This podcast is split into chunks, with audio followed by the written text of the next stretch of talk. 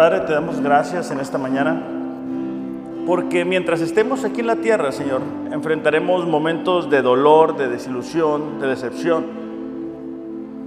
Momentos, Señor, para los cuales que quizá no estábamos preparados, pero que tú, tú eres lo suficientemente grande, Señor, para ayudarnos en medio de ellos. Por eso en esta mañana, Señor, mientras cantamos, algunos de nosotros recordamos esos momentos en los cuales interveniste en nuestras circunstancias. Recordamos, Señor, cuántas veces tú estuviste ahí para nosotros.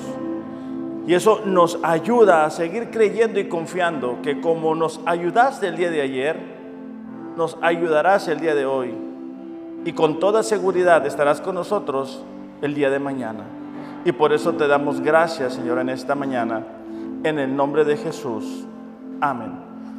Muy buenos días, me da mucho gusto que podamos estar reunidos una vez más, podemos tomar nuestro lugar. Eh, esta mañana eh, me siento, bueno, todos los domingos me siento muy contento, ¿no? Eh, ciertamente nuestra asistencia no es lo que era antes, pero el tener la posibilidad de reunirnos cuando hay iglesias que no lo pueden hacer, creo que debe de ser una razón por la cual estar agradecidos con Dios, y lo estoy. Pero el día de hoy les quiero compartir que hace siete años, siete años, ¿verdad? ¿Siete años? Hace siete años que me casé con Mariel este, en la ciudad de Mexicali, ¿sí? Y bueno, estamos muy contentos y solamente lo queremos compartir con ustedes para que sepan por qué Mariel trae la sonrisa que trae. Bueno, se recuerda, ¿verdad?, de la victoria que le dio el Señor y cómo este, logró captar mi atención. Sabes que te amo. Y bueno, solamente compartirlo con ustedes. Y bueno, también tengo algunos anuncios que darles, este, además de que voy a llevar a comer a Mariel, mi esposa. Tengo otros anuncios más importantes. Aquellas personas que necesiten sobre para diezmo y ofrenda, levanten su mano. Ahí para Intra. Eh, al final de la reunión, este, Mariel va a estar eh, con las mujeres porque se están poniendo de acuerdo para la cuestión del grupo de mujeres. Ellas ya van a comenzar Hombres, no se desesperen, yo solamente quiero que ellas se acomoden y ya nosotros nos adaptamos al horario y la forma, ¿no? Entonces, este, mujeres se quedan al final con Mariel para que pueda indicarles eh, cuáles son las siguientes uh, instrucciones, por así decirlo. También comentarles esto, seguimos con el Ministerio de la Librería, este, les invito, ¿verdad? Muchas veces no sabemos qué regalarle a alguien, un amigo, un hermano, un vecino, lo que sea. Bueno, qué mejor que regalarle algo que va a edificar su fe. Yo me recuerdo cuando mi mamá, bueno, mi mamá ya obviamente llegó primero que yo a la fe y pues en Navidad, en mis cumpleaños, yo esperaba, pues como la mayoría de gente, ¿no?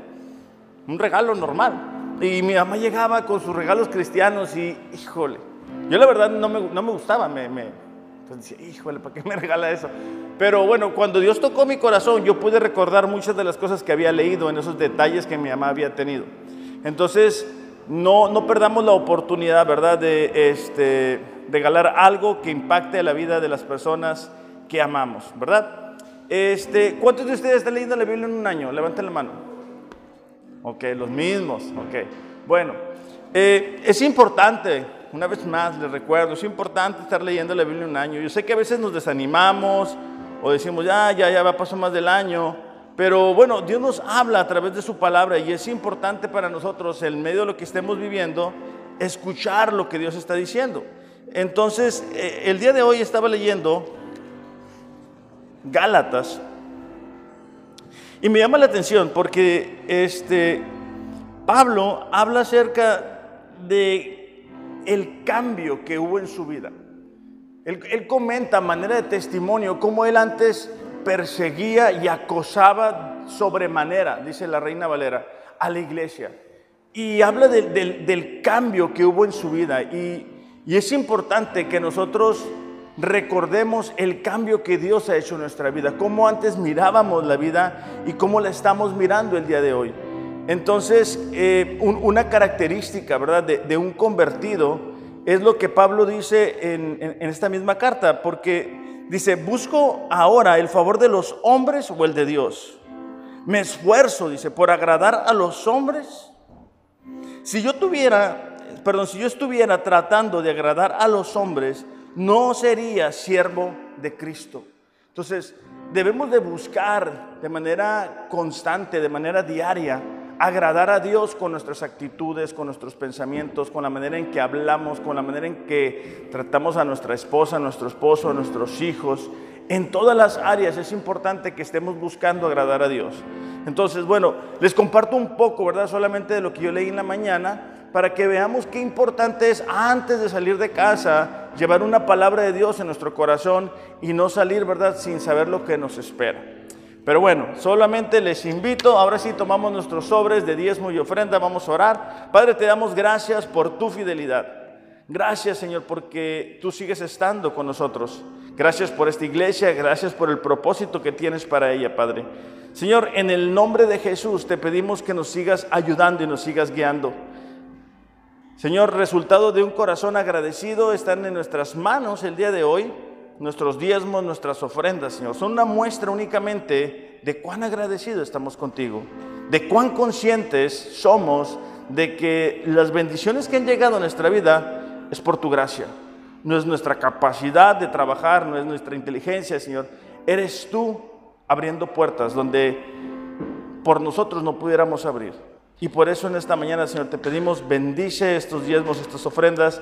De manera especial te pido que bendigas a las personas que lo hacen con la actitud correcta, Señor, confiando y creyendo en tus promesas. En el nombre de Jesús. Amén. ¿Podemos pasar, por favor? ¿Está? Gracias.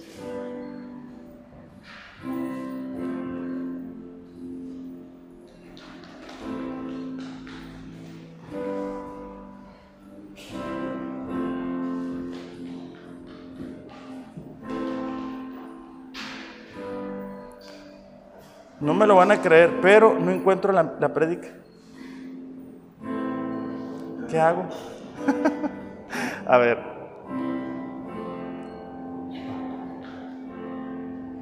Esta computadora no, no se somete. Pues sí, a ver. ¿Dónde está? Pues yo creo que, a ver. A ver, espérenme, espérenme. No se desesperen, ¿eh? Es que ya estoy grande. Ok.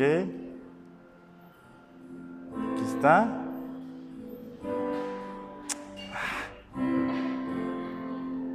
A ver, Mía me va a venir a ayudar. A ver. A ver, yo creo que sí, María, porque... Aquí.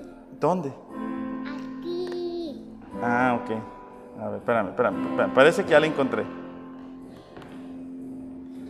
Ok, mira.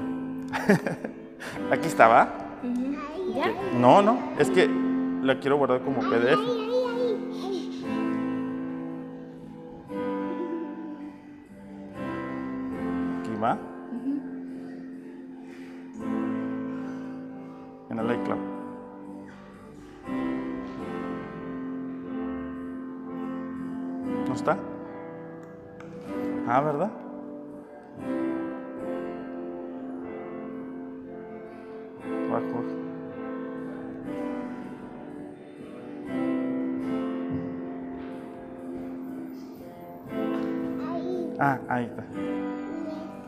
Bueno. Ya ven, por eso me casé con ella hace siete años. Este, es la ayuda idónea.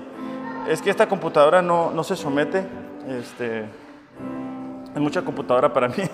Bueno, vamos a orar para que Dios nos hable en esta mañana este, y pueda hablarnos a través de este mensaje. Padre, te damos gracias en esta mañana por este tiempo. Señor, gracias porque tu palabra no regresa vacía, Señor. Y tú eres consciente de lo que estamos atravesando. Tú eres consciente de lo que sentimos, de los anhelos de nuestro corazón. Y es a través de tu palabra, Señor, que tú hablas a nuestras necesidades. Padre, pedimos que tu Espíritu Santo pueda tomar esta palabra y nos ayude a tener ánimo para seguir adelante, creyendo y confiando en tus promesas. En el nombre de Jesús. Amén. Pues bueno, esta mañana eh, estamos comenzando con una nueva serie. No sé cuántos de ustedes se dieron cuenta, pero el día, mar- el día miércoles, ¿verdad? Subimos un devocional de Alejandra, esposa de Misael. Y bueno, cada ah, miércoles vamos a estar subiendo un devocional. Y la serie nueva se llama Fe en la promesa. Y la intención que tenemos es que junto con los devocionales de personas que ustedes conocen y de alguna manera reconocemos la fe y las promesas que Dios ha derramado sobre sus vidas, podamos animarnos, podamos seguir confiando, podamos seguir creyendo en lo que Dios tiene para cada uno de nosotros. Una promesa, fíjate, es la expresión de la voluntad de Dios de dar o hacer por alguien en medio de sus circunstancias. Lo voy a repetir. Una promesa, hablando de Dios, es la expresión de la voluntad de Dios de dar o hacer por alguien en medio de sus circunstancias. Es el deseo que Dios tiene de hacer algo en medio de lo que tú y yo estamos viviendo. Pablo en su primera carta a los Corintios, eh, en el capítulo 2, versículo 9, lo dice así. Ningún ojo ha visto, ningún oído ha escuchado ninguna mente ha imaginado lo que Dios tiene preparado para quienes esperan en Él. O en otras versiones dice, para los que confían en Él. Entonces, Pablo está diciendo que aquellos que estamos confiando en Dios o que estamos esperando en Dios, hay cosas que no han llegado al oído, no han llegado a la mente humana, pero que Dios las ha preparado para nosotros. La clave es el poder esperar de la manera correcta. La palabra esperar es aguardar, es buscar, es tener la expectativa y la esperanza de que Dios va a intervenir en medio de lo que estamos enfrentando, en medio de lo que estamos viviendo. Ahora, en, en esta referencia a uno de los momentos más complicados y difíciles, necesitamos seguir creyendo y confiando en las promesas de Dios. Muchas veces Dios permite que atravesemos circunstancias que provocan en nosotros dolor. Por eso el día de hoy eh, el mensaje se titula Fe en medio del dolor. Mientras vivamos aquí en la tierra, como digo, vamos a experimentar el dolor cuando alguien nos lastime. O sea, hay veces que Dios permite que gente que se dice cristiana o que no es cristiana nos lastime. A veces Dios permite que suframos injusticias. En otras ocasiones, a la gente nos puede herir sin darse cuenta y eso provoca en nosotros dolor, sobre todo cuando es gente cercana, es gente de la familia, es gente en la que tú confiabas. Muchas veces algo que provoca dolor en nuestras vidas son las circunstancias, no cambian, ¿verdad? No son como nosotros quisiéramos que fueran. Y eso que provoca un dolor, nuestra expectativa es tener esto o aquello, pero no lo recibimos, entonces sentimos dolor. Otra razón por la cual podemos llegar a experimentar este dolor es nuestra desobediencia. Dios nos dijo que éramos por la derecha, nosotros decidimos darle por la izquierda, ahora pudiéramos estar experimentando dolor. ¿Por qué? Porque no obedecimos lo que Dios nos dijo. Cuando miramos a un ser querido sufrir, en la mayoría de las ocasiones, en nosotros provoca que un dolor también. Ahora que estábamos platicando con, este, con eh, nuestro pastor Guti, ¿verdad? Que está atravesando una situación eh, en, en, el corazón y todo lo demás, eh, eh, bueno, me decía, ¿verdad? Porque cuando yo recibí la noticia, la verdad, casi, casi se me salen las lágrimas. Y me dice, ¿y te agüitaste? Le digo, pues claro, le digo, o sea, te duele, ¿no? Entonces, cuando tú ves a alguien que quieres atravesar una situación difícil, ya sea por desobediencia o ya sea porque simplemente es parte de la vida, eso provoca en nosotros un dolor. También cuando miramos eh, o experimentamos la pérdida de alguien, eso provoca en nosotros dolor. Ahora, me di la tarea de buscar un poquito lo que significa dolor. Y es la sensación molesta que produce aflicción desagradable en el cuerpo o en el espíritu. Lo voy a repetir. Sensación molesta que produce aflicción desagradable en el cuerpo o el espíritu. Puede tratarse de dolor físico o emocional que afecta directamente nuestro estado de ánimo. Cuando nosotros miramos la Biblia y miramos a aquellas personas que fueron vencedores, de acuerdo a nuestro lema para este año, descubrimos que junto con su vida, junto con su proceso, hubo una gran cantidad de dolor. Por ejemplo, en el caso de David, nos damos cuenta que constantemente fue traicionado, fue perseguido y él tuvo que experimentar dolor. La mayoría de nosotros recordamos, ¿verdad? Cuando David tumbó a Goliat o recordamos que él fue el, el- rey más grande, pero en medio de todo eso siempre le acompañó el dolor. Otro, otro claro caso de gente que experimentó dolor es José. José, ahorita vamos a estudiar su historia, pero también experimentó gran porción de dolor. Gedeón, un líder que recordamos, ¿verdad? Porque Dios le llama guerrero valiente y, esforzado, ¿verdad? Pero él estuvo viendo a su gente, a su familia, experimentando momentos precarios, ¿verdad? Sufriendo por alimentos, siendo golpeados, siendo lastimados por los madianitas. Y obviamente eso provoca en él, pues, dolor.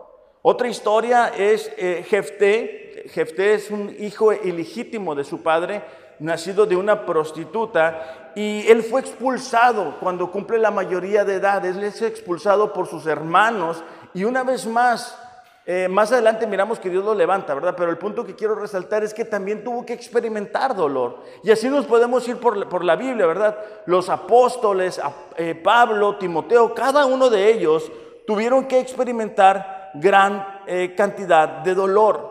Entonces muchas veces en el proceso que tiene Dios para con nosotros nos desesperamos porque las circunstancias no cambian como nosotros quisiéramos que cambiara. No vemos que las promesas de Dios se hacen de un día para el otro.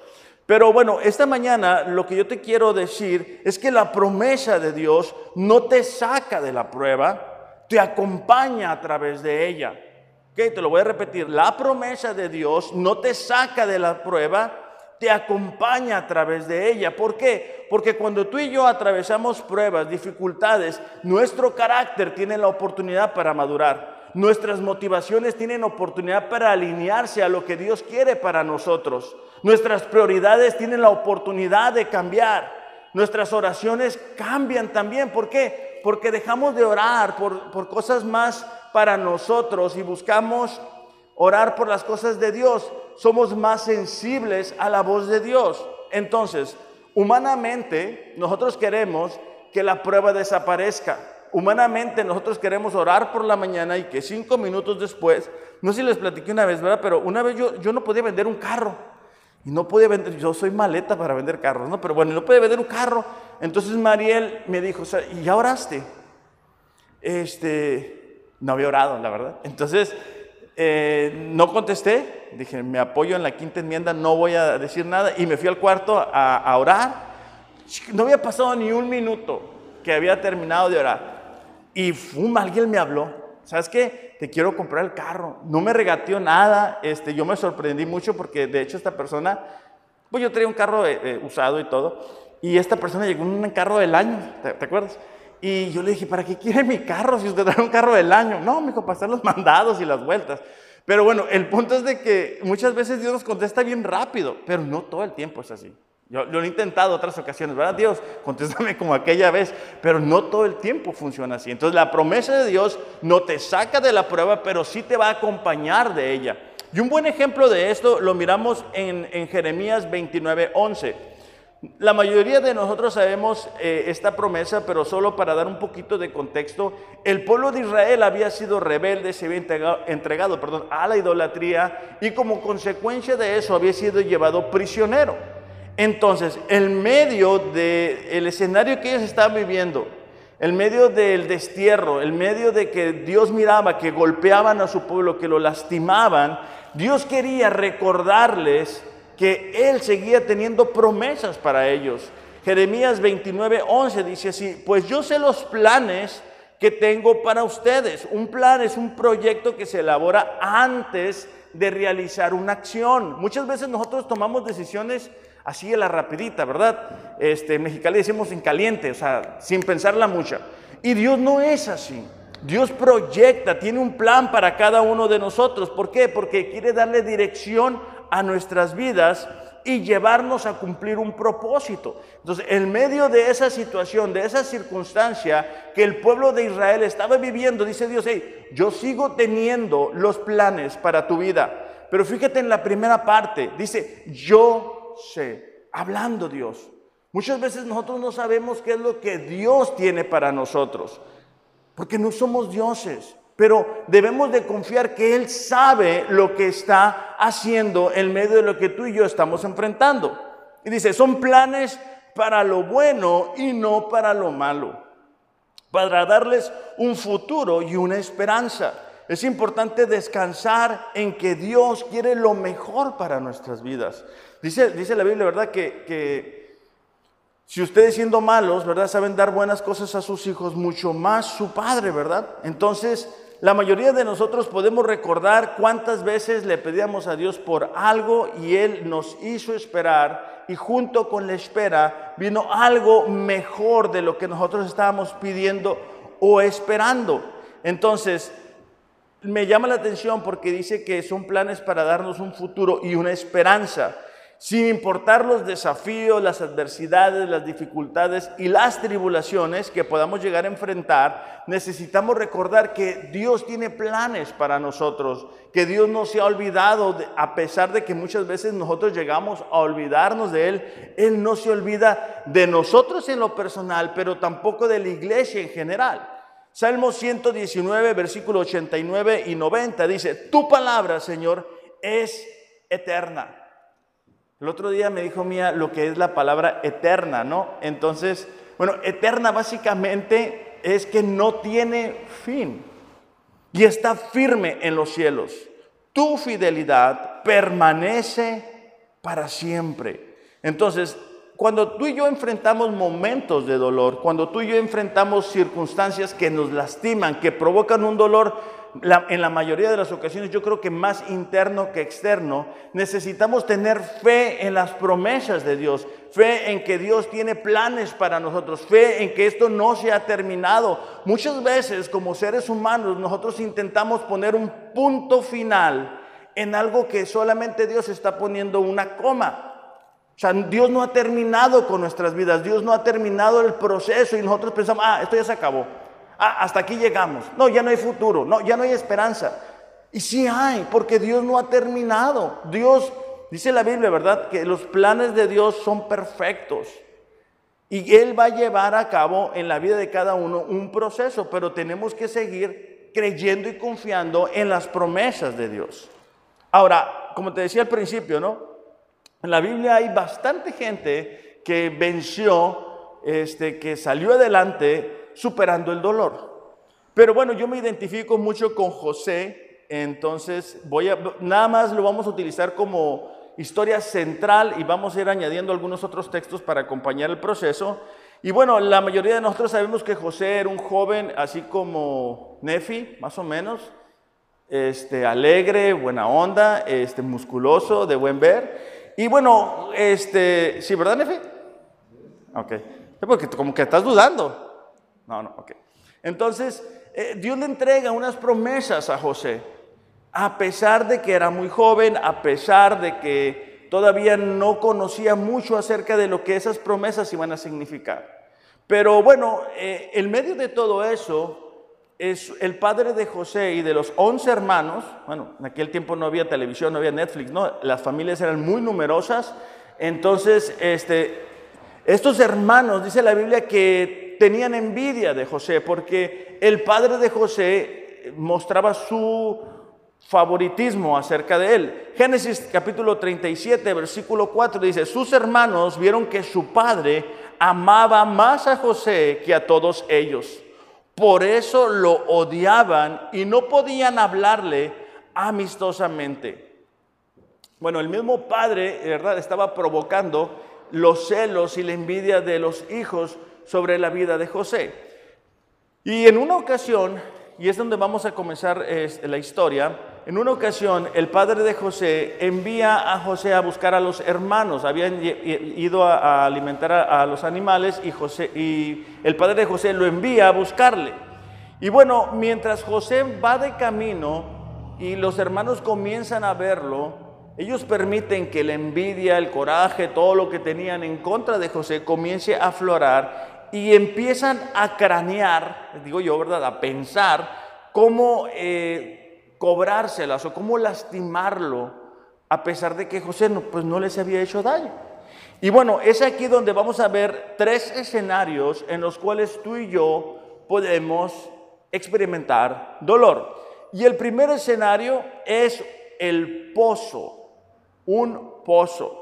Un pozo es un hoyo del cual no podemos salir por nosotros mismos. Es un agujero, es una situación que nos supera, de la cual no podemos salir, de la cual no podemos muchas veces mirar luz, no alcanzamos a ver esperanza, nos sentimos atrapados, no tenemos el control, no sabemos cuándo va a terminar, no sabemos ni en qué ni cuándo comenzó. Génesis capítulo 37, versículos 23 y 24 dice así. Cuando José llegó a sus hermanos, recordemos que el padre de José lo había enviado a buscar a los hermanos, lo despojaron de su túnica. El padre de José le había regalado una túnica de un color especial que mostraba que José era el favorito, así que los hermanos decían quitársela. Dice, la túnica de muchos colores que llevaba puesta. Lo tomaron y lo echaron en el pozo. Me resulta interesante, ¿verdad? Porque yo me imagino a José viendo a sus hermanos y dice, ah, ya llegué, ahorita vamos a hacer una carne asada, vamos a platicar, todo va a estar bien. Y él llevaba su, su mente, vamos a decir, en lo bueno que podría llegar a suceder. ¿Te imaginas qué doloroso es que tu hermano o tus hermanos te golpeen, te lastimen, te quiten la ropa, te desnuden, te humillen, te pisoteen, te escupan y te echen en un agujero? A lo mejor, espero, ¿verdad? Que tus hermanos no te hayan tratado así, pero a lo mejor personas a tu alrededor te han llevado a sentirte así. A lo mejor el día de hoy tú te sientes como que estás en un pozo, en un agujero y no, no sabemos cómo salir, cómo seguir adelante, cómo seguir confiando cuando no miramos una respuesta a lo que estamos enfrentando, porque algo que, que nos provoca dolor es no saber cuándo se va a terminar. De ahí la importancia de seguir creyendo en las promesas de Dios. Ahí la importancia de seguir creyendo en el único que no cambia. Ahora, en Génesis 41, 21, vamos a mirar un poquito eh, cómo, cómo se expresaba José cuando se enfrentó a esa situación. En Génesis 41, los hermanos están enfrentando una crisis a nivel nacional. Así que ellos han sido enviados a Egipto para recuperar un poco de alimento. Ellos no saben que José, eh, el, que están viendo en Egipto, es su hermano, no lo han reconocido porque estaba disfrazado de alguna manera, pero a los hermanos, como dicen en mi pueblo, ¿verdad? Les cae el 20 de que posiblemente la crisis que están experimentando es el resultado de haberse portado como se portaron con su hermano José.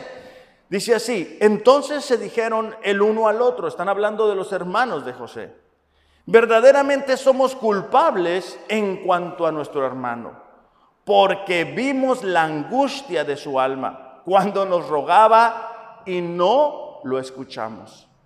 Por eso, dicen, nos ha venido sobre nosotros esta angustia. En medio de todo eso, José estaba rogando, suplicando, gritándole a los hermanos, sáquenme de aquí. Y los hermanos, dice la Biblia, que comenzaron a comer como si nada estuviera sucediendo. Y es que muchas veces cuando tú y yo estamos en, en un pozo o en un agujero, nos llegamos a sentir solos. Llegamos a ver que a la gente a nuestro alrededor quizá no le interesa, ¿verdad? Lo que estamos sufriendo. A lo mejor tú has estado para otras personas y cuando tú has estado en ese agujero, nadie ha estado contigo o nadie te ha tendido una cuerda para ayudarte a salir. Otro ejemplo de personas que estuvieron en, un, en, un, pozo, pero sin un foso, que es algo similar, es Daniel, ¿verdad? Recordemos que Daniel estaba siendo prosperado en el reino de Babilonia, no encontraron ninguna razón para acusarle delante del rey de Babilonia y de esa manera eh, los gobernadores idean un plan o una estrategia para que Daniel sea acusado. Entonces ellos le dicen al rey, ¿sabes qué? En los próximos 30 días que nadie pueda hacer una petición a ningún dios fuera de ti, rey. Entonces el rey hace la firma sobre esa ley de alguna manera pero Daniel sigue adelante con su proceso. O sea, Daniel le acostumbraba, dice la Biblia, a orar tres veces al día. Entonces ellos descubren eso y de alguna manera lo llevan delante del rey para que sea puesto en el foso de los leones. Sabemos la historia. Dios cierra la boca de los leones y Daniel sale adelante. Pero de alguna manera Daniel tuvo que seguir creyendo y confiando que Dios estaba con él, que Dios no lo había abandonado. No miramos ningún registro en la Biblia que diga, Daniel, oye Señor, ¿por qué permites que me pongan en un foso? O sea, yo te estoy orando, yo te estoy adorando, yo estoy buscando hacer las cosas bien, soy íntegro.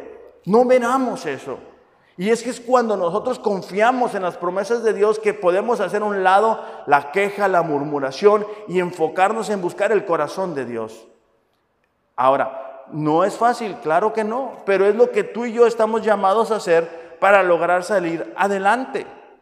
En el Salmo capítulo 40, versículo 1 al 3, dice así, Salmos capítulo 40, versículos del 1 al 3.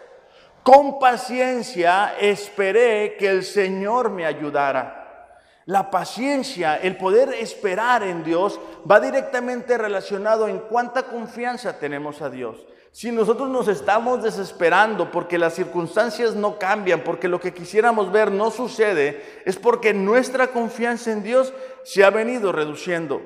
Salmista dice, con paciencia esperé que el Señor me ayudara y Él se fijó en mí y oyó mi clamor. Me sacó del foso de la desesperación, del lodo y del fango. No sé si alguna vez han ustedes estado en, el lodo, aquí en Rosarito.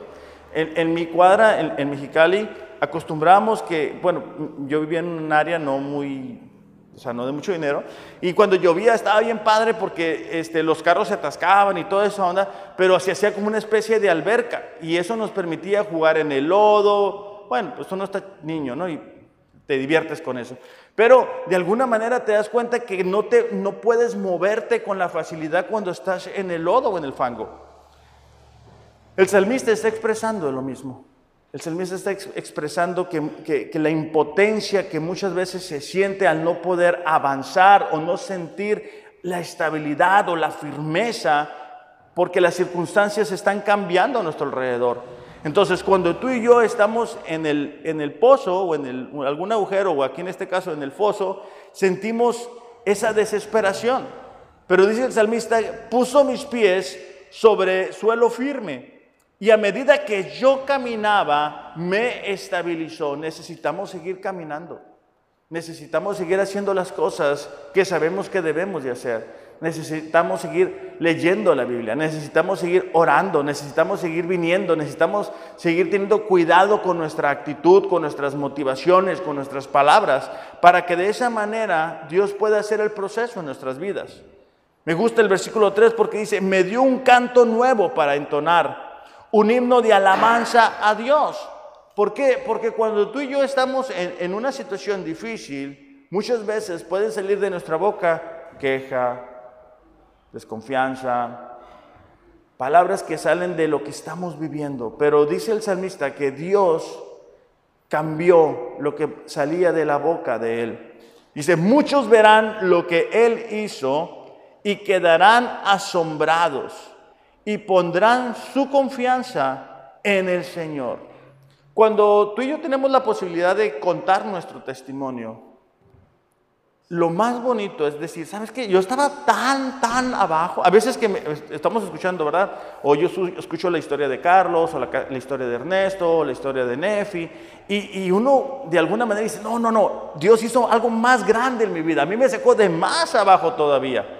Y cuando la gente ve eso, nos podemos dar cuenta que damos testimonio de nuestro Dios, porque damos testimonio de lo que Él hizo en medio de nuestras circunstancias, cuando tú y yo estábamos en un pozo. Ahora, la historia de José no termina ahí, sino que continúa hacia un nuevo capítulo. Y es que cuando los hermanos de José lo ponen ahí, la idea era matarlo, pero ellos vuelven a pensar y toman la decisión de mejor ponerlo en el desierto. Y ese es el segundo escenario que te quiero compartir en esta mañana. El desierto es un área de tierra extremadamente seca, un lugar solitario, desolado y vacío. Te voy a repetir eso.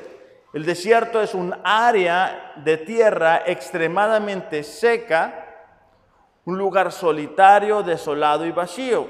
Para gente como Ariel y como yo, que conocemos Mexicali, podemos entender de una idea muy clara, ¿verdad?, cómo es el desierto. Pero eh, aquí vamos a hablar del desierto espiritual, porque muchas veces sentimos una sequedad en nuestra vida espiritual. Muchas veces sentimos un desánimo para buscar a Dios, unas pocas ganas de leer la Biblia, menos ganas de a veces de venir. Nos sorprendemos, ¿verdad?, de sentirnos como nos sentimos cuando en algún momento de nuestras vidas llegamos a estarle compartiendo a las personas de nuestra fe, llegamos a hablarles a otros, ¿verdad? Era imposible que el domingo no estuviéramos aquí con la mejor actitud. O durante la semana era casi imposible, ¿verdad?, que no hubiéramos leído la Biblia. Pero poco a poco, ¿verdad?, eso va sucediendo en nuestros corazones y tenemos un corazón en forma de desierto, un corazón desolado, un corazón vacío, un corazón frío, un corazón que se siente solo. Génesis capítulo 37, versículo 28 dice así, entonces cuando se acercaron los ismaelitas, que eran los mercaderes madianitas, los hermanos de José lo sacaron de la cisterna o del, del foso, del pozo, perdón, y se lo vendieron por 20 monedas de plata. Y los mercaderes lo llevaron a Egipto. Bueno, en aquel tiempo recordemos que no había carros, entonces el camino del lugar donde se encontraban a Egipto era un desierto. Entonces imagínate el cambio para José. O sea, José estaba bien con su papá, José solamente salió a hacer el mandado de cuidar a los hermanos y de repente se da cuenta que está caminando por un desierto que no sabe cuándo va a terminar, con una expectativa muy poco favorable. Está yendo con extraños que hablan un idioma que muy probablemente él ni siquiera entendía. Había recibido las promesas de Dios, había recibido los sueños de Dios y ahora se está enfrentando a una realidad poco favorable. De ahí la importancia para Él y para nosotros de poder confiar en Dios en medio de lo que nuestros ojos nos puedan estar diciendo. Porque recordando un poco, ¿verdad? José no había hecho nada malo. Pero ahora pasa de estar en, su casa, en su lugar, donde Él conoce, donde Él se siente cómodo, a ir por el desierto. Muchas veces no nos damos cuenta que para llegar a donde Dios nos quiere llevar, a la tierra prometida, tenemos que enfrentar el desierto. Quizá José soñaba en cómo iba a ser su vida, cómo iba a ser su juventud, o una chica que iba a conocer, qué quería en esa chica, cuántos hijos iba a tener. Pero de repente todo ha cambiado. Y muchas veces pudiera sucedernos eso a nosotros. Tenemos una idea, un proyecto de vida, lo que nosotros quisiéramos hacer, lo que nosotros pensábamos que íbamos a estar haciendo en este momento, y nos damos cuenta que lo que tenemos en nuestras manos es muy diferente a lo que queríamos estar teniendo, a lo que queríamos estar viendo. ¿Y eso qué? Provoca en nosotros un dolor. Entonces, de ahí la importancia de seguir creyendo y confiando en Dios. Y dice, Señor, bueno, las cosas no se están dando como yo pensé. Las cosas no están funcionando como yo quisiera. Un ejemplo, ¿verdad? Yo pensé que al volver, ¿verdad? A la iglesia íbamos a estar todos y bueno, siendo sinceros, eso me provoca dolor, porque yo quisiera, ¿verdad?, que no, necesitáramos más sillas. Pero lo que tenemos que hacer a nivel personal y como iglesia es seguir creyendo y seguir confiando en Dios, es seguir creyendo en lo que Él tiene para nosotros a nivel individual, pero también a nivel como iglesia Sedes Rosarito. Otro ejemplo que miramos de cómo Dios lleva a través del desierto es a la nación de Israel. Deuteronomio capítulo 8, versículo 2 en adelante dice así. Te acordarás de todo el camino por donde el Señor tu Dios te ha traído por el desierto durante estos 40 años para humillarte, probándote, a fin de saber lo que había en tu corazón, si guardarías o no sus mandamientos. Es interesante, pero Cuando una nación, cuando una persona, cuando una familia pasa por el desierto, tú te puedes dar cuenta lo que hay en su corazón.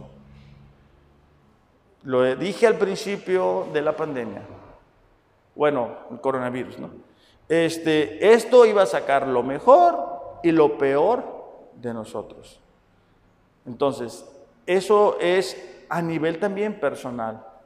Entonces, cuando Dios nos lleva por el desierto, podemos darnos cuenta cuáles son nuestras motivaciones. Porque si nos damos cuenta, Dios no ha cambiado. Si venimos a la iglesia y podemos llegar a desanimarnos porque no hay tanta gente como quisiéramos, no venimos a ver gente, venimos a adorar a Dios. Venimos porque creemos que Dios nos rescató de una manera vacía de vivir. Venimos porque aquí encontramos restauración. Venimos porque Él es el centro de nuestra vida. Vivimos, venimos, perdón, porque todo lo que tenemos reconocemos que es de Él y venimos a adorarle a Él. Ahora, entiendo, ¿verdad? Que nos podemos desanimar, claro que sí, pero solamente quiero aplicarlo a, nuestra realidad, tanto a nivel personal como a nivel de iglesia. Entonces, eh, versículo 3 dice, Él te humilló y te dejó tener hambre. Interesante, te dejó tener hambre, dice. Y te alimentó con el maná que tú no conocías, ni tus padres habían conocido, para hacerte entender que el hombre no solo vive de pan, sino que vive de todo lo que procede de la boca del Señor. Dios estaba permitiendo que la nación de Israel atravesara el desierto, tuviera hambre, pero para que aprendiera a depender de Dios. Hasta ese momento dice la Biblia que el pueblo de Israel no conocía lo que era el maná. Pero Dios no tiene problemas en hacer cosas nuevas para sustentar a sus hijos, para suplir. A lo mejor tú estabas pensando que la respuesta de Dios iba a venir en cierta manera y no viene por el camino que tú pensabas que iba a venir. Bueno, necesitamos seguir creyendo y confiando en que Dios, aunque no lo haga a nuestra manera, lo va a hacer de la mejor manera.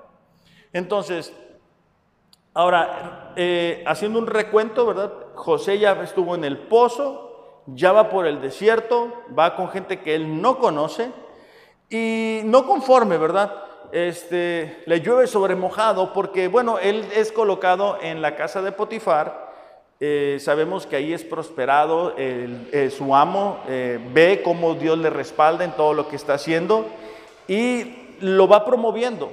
Pero bueno, vuelve una vez más una situación difícil, que es cuando la esposa de su amo, la esposa de Potifar, este, le, propone tener relaciones. Él al negarse, como consecuencia, es puesto en prisión. No sabemos cuánto tiempo estuvo en prisión. Pero lo que sí sabemos es que en algún momento dado él eh, interpreta unos sueños. Él interpreta el sueño del copero, del rey y del panadero. Entonces, eh, vamos a leer Génesis capítulo 40, versículo 14, lo que él le dice al copero, una vez que ha interpretado su sueño y le dice, ¿sabes qué? Tú estás en prisión, tú estás aquí conmigo, pero en tres días te van a restituir. En tres días tú vas a volver a estar como antes estabas. El copero recibe, recibe esperanza, recibe ánimo, recibe confianza para seguir adelante. Entonces le agradece a José y fíjate lo que le dice José. Solo te pido que te acuerdes de mí cuando te vaya bien. Y le ruego que me haga el favor de hacer mención de mí a Faraón y me saque de esta casa. José estaba diciendo, ¿sabes qué? A mí me pusieron aquí de una manera injusta. Yo te pido, ¿verdad? Que cuando tú regreses a tu lugar, tú te acuerdes de mí. Y muchas veces, Ariel, ¿no puede pasar, por favor? Eh, muchas veces eh, hacemos algo por alguien de una manera desinteresada, de alguna forma. Este, y nos damos cuenta que cuando nosotros somos los que, los que estamos eh, batallando, experimentamos el olvido, que es el tercer escenario en el cual experimentamos dolor. Cuando nos sentimos solos, cuando sentimos que a lo mejor Dios no está viendo lo que estamos enfrentando, no está siendo consciente de lo que nos duele, o que parece que no va a intervenir en medio de lo que estamos enfrentando. José le dice, ¿verdad? Al copero, acuérdate de mí, acuérdate de mí cuando tú estés restituido. Eh, versículo 23 de Génesis 40 dice, pero el jefe de los coperos no se acordó de José, sino que se olvidó de él. Fíjate nada más.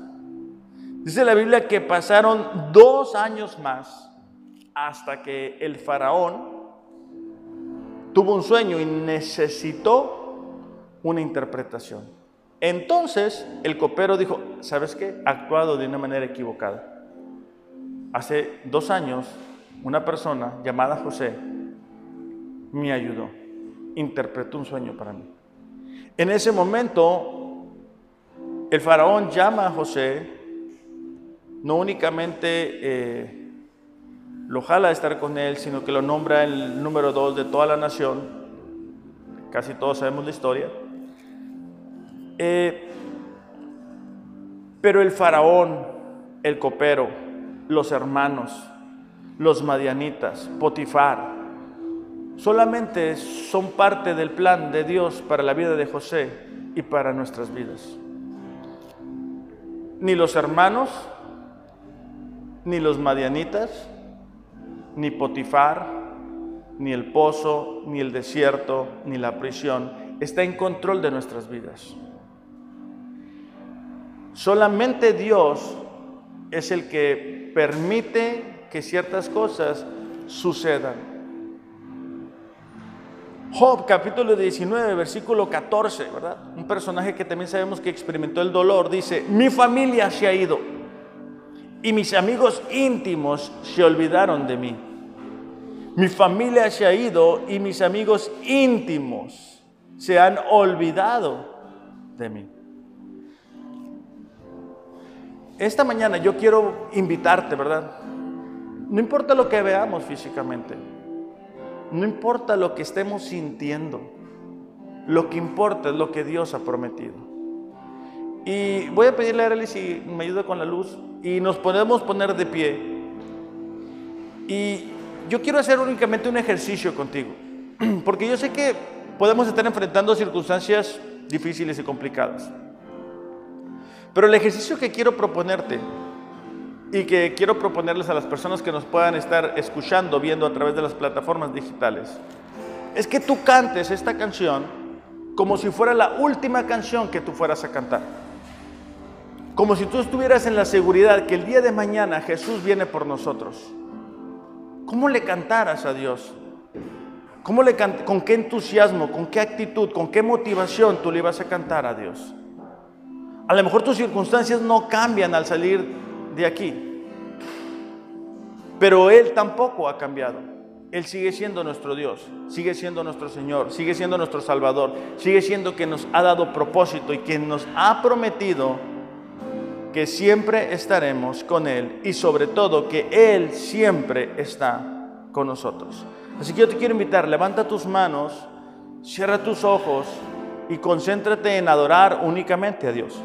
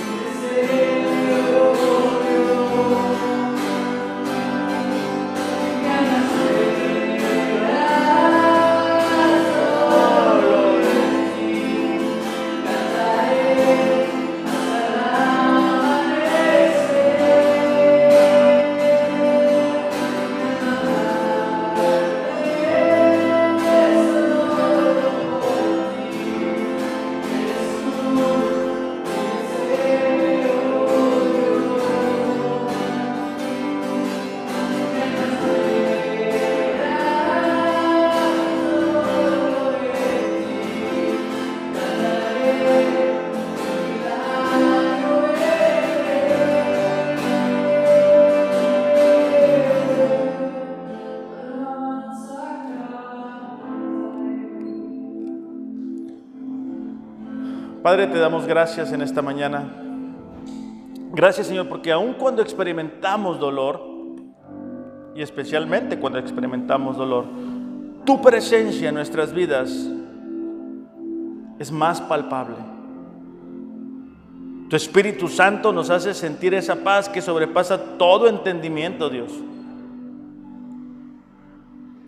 Nos ayudas a recordar lo que hiciste en el pasado en nuestras vidas y lo que has prometido hacer a través de tu palabra. Señor, te pedimos que tú veas con agrado cada uno de nuestras vidas. Señor, te pedimos que tú que conoces lo que nos duele, lo que nos lastima, Señor. Quizá hemos sido lastimados y, y, hay heridas que no han sido sanadas, Padre. En el nombre de Jesús pedimos que tu Espíritu Santo en esta mañana pueda traer sanidad sobre nuestras vidas. Que tú puedas vendar esas heridas, Señor, que personas han provocado en nosotros. Ayúdanos a creer, Señor, que en este momento tú estás tocando nuestras vidas. Que tu presencia, Señor, está llegando a esta iglesia, a nuestros hogares o en el carro, donde quiera que estemos, Señor. Que si nosotros llegamos a creer y confiar en ti, Señor, en las promesas, lograremos atravesar el dolor. Si logramos creer en que tú cumplirás lo que has dicho que vas a cumplir, Señor. Y te damos gracias en esta mañana, Señor, porque tú has demostrado que nunca nos vas a dejar. En el nombre de Jesús, Señor, te damos gracias. Amén. Pues bueno, que tengan un excelente, excelente domingo. Para la gente que nos ve en plataformas digitales, solo pedirte este favor.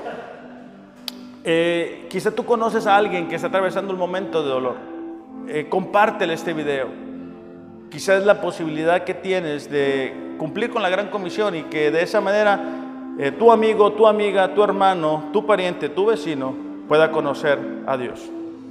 Los amo, pero Dios les ama más. Muchísimas gracias.